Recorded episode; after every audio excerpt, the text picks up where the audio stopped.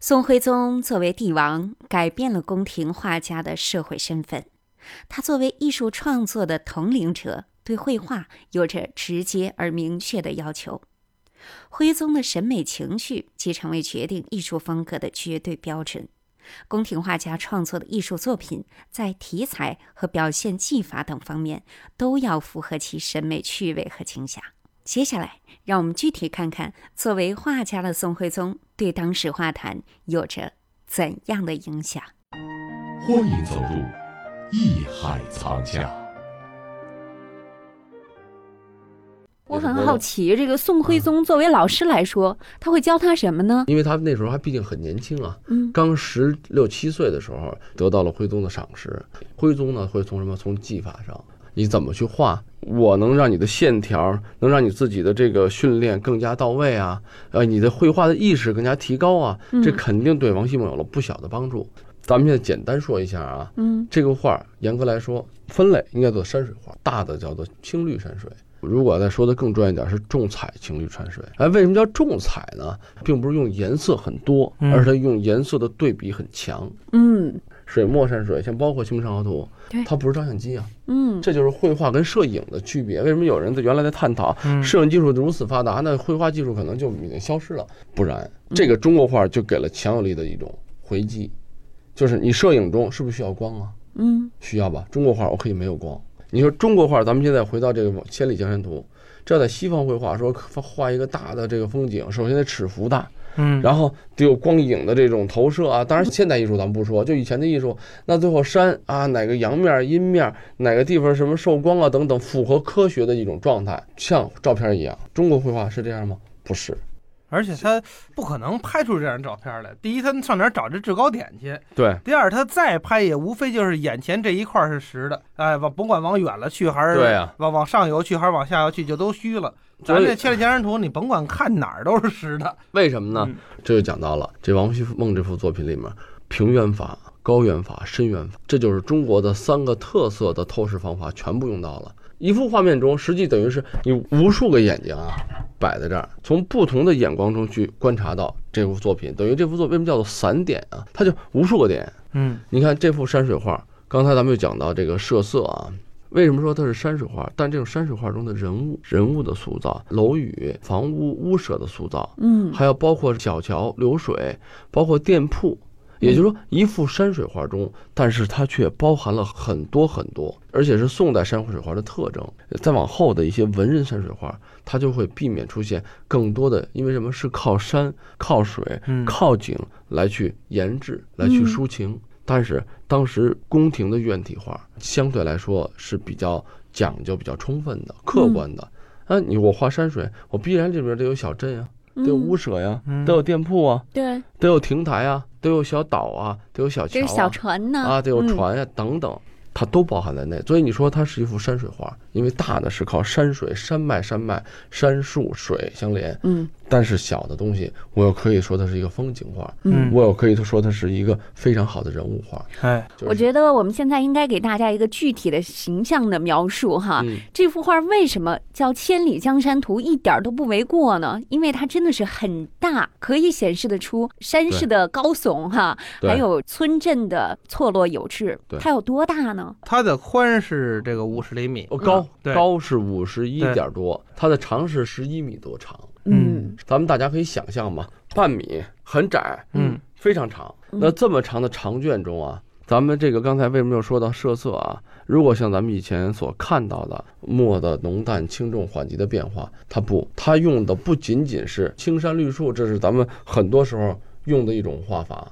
为什么青绿山水就是一种中国人式的写实？嗯但是呢，这回他用的青绿呢，他甚至用的是什么石青，而且有重重的石青，就矿物质石青。因为咱们大家知道，矿物色如果画过画就更清楚了啊，那颜色就很跳，嗯而且可以染，就像什么，就像咱们西方绘画似的，我甚至可以垒叠，我干了以后再画一遍色，它会更重更浓。嗯啊，它用时青时绿，在画面中就很强烈的一种对比。这种对比再加上它有些地方甚至用了一些赭石，再用一些重的墨线的勾勒啊，嗯它的对比、人物的对比、山石的对比，包括它这个山石这种层次，它可以用什么石绿，用植物色的绿、植物色的青打底，再把山的上部、山的一些突出的地方，再用这种很重的这种矿物色的石青、石绿再去层层渲染。嗯，使得什么？你看到这个画面的时候，为什么说千里江山？如果你乍一看峰峦起伏，嗯，水色呢川流不息啊，是在这个群山绵延中的穿插，然后配上一什么小桥，配上人物，配上村镇，配上电舍等等，整个这个很宏大的，最后从山开始，树、石、水，水天一色的在结束，整个这十几米的长卷，给大家的感觉就是咱们游走在祖国的这种山川嗯村镇之中的感觉。因为咱们大家应该知道，这个可能就听众就知道的少了，画院都知道，北宋有画院了，而它的画院的选拔体制可能大家就不清楚。那就是说，皇帝是什么？徽宗是最高的监考官，嗯咱们拼的就是实力，在任何一个行业中可能都有灰色的地带，嗯，但在那个时候为什么没有？因为皇帝他对自己不会灰色，就这么简单。我得严格要求。呃，他的喜好、他的审美、他的这个水准，决定了当时的画院的水准。那他就是最高的审判官，啊谁画的好，画的不好，皇帝说了，我收我自己的贿赂吗？不可能吧，嗯我只是因材而而施教而啊不是不施教，而那他因材而怎么选考啊择嗯都怎么考的呢？出题呀、啊，也跟现在一样考试啊，他要出题。嗯出什么样的题？这很多，我觉得就是流传到现在的很多故事。嗯，有些东西是故事，但有些东西确实是历史上记载。嗯也就是哦说，你说这故事我都听说过，嗯啊那我都听说过。那你给讲讲。比你老方说听啊哈 这个皇上出题，当时学生也押题， 怎么押题呢？比方说皇上他是真龙天子嘛，嗯学生们在复习考试的时候都开始练习画龙啊。皇上可能是龙马精神嘛，嗯这届皇上属马的啊，就天天练习画马。啊， 这届皇帝很有可胆子你不能，小啊，哎，很有可能这届皇上说了，嗯这考试的时候画个马，他嗯就跟现在写作文押题是一样的。嗯好多学生就开始押题，哎，结果人家宋徽宗啊出题出的高，怎么高嗯呢？就是出题呀、能看出这个老师的水平来。嗯比方说我们现在的英语，什么四六级啊，考语法啊什么的，这太无聊了。啊我记得当年我们北大就是在民国的时候啊，嗯这个外文系招收大学生的时候，“林花谢了春红太匆匆，自是朝来寒雨晚来风”，请把这一段诗词译成英文。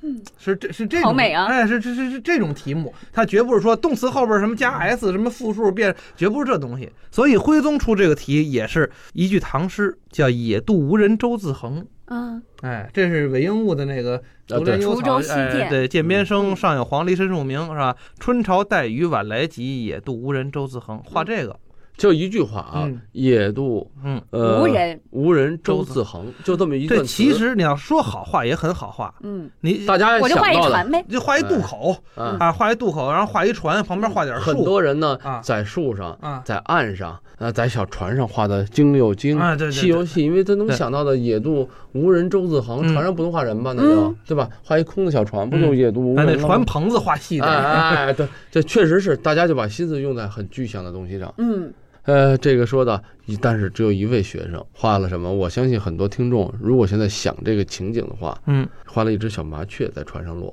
因为咱们大家都知道，小鸟、小麻雀如果有人的话，就会惊动，它就飞了。哦，而这小麻雀坐在那儿，呆呆的一个小小的小麻雀放在那儿的时候，这个画面就火起来了。哎，德亮，你会嗯想到这个吗？想不到，不，他他，你确你怎么这么谦虚确啊？平时这我就乱得 说，哎，我就这么画的，对我画的这只我乌鸦。哎我觉得德亮，你不应该在我面嗯前谦虚啊。呃，这还真不是谦虚啊而，且当时对大家想到，因为这就是确一实种孤寂的心态。啊，你想“野渡无人舟自横”，中国诗词高妙啊，就这七个字儿，一个荒弃的、废弃的渡口，没嗯对有人横这条小船，不就是这么个意思吗？就这么意思，但但是就没法翻译。嗯，你说这七个字儿翻译成现代汉语就没法翻译，就没有那种孤寂的感觉。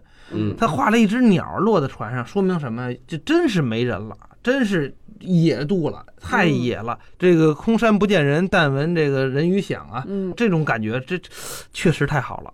嗯，对哎呀，嗯你看这个画了这一，当一个鸟能落在这上面的时候，你想，嗯，真正的是野渡无人啊！嗯这个野渡无人就全部贴，因为你画一个码头，它没人的时候，它也是这么待着，嗯，所以你没有一个考生能真正切题，而只有当你有思想，就中国画这种含蓄，这种意境只有中国画有。嗯这我不是夸张的说啊，因为中国画中有诗，诗中有画。嗯我希望大家听众啊，通过今天咱们聊这个《千里江山图》的时候，嗯能听完节目以后呢，到网上啊，到咱们所能去的一些渠道，咱们去看一看，嗯对去了解一下。嗯当然，最好去看真迹。艺海藏家正在播出。本内容由喜马拉雅独家呈现。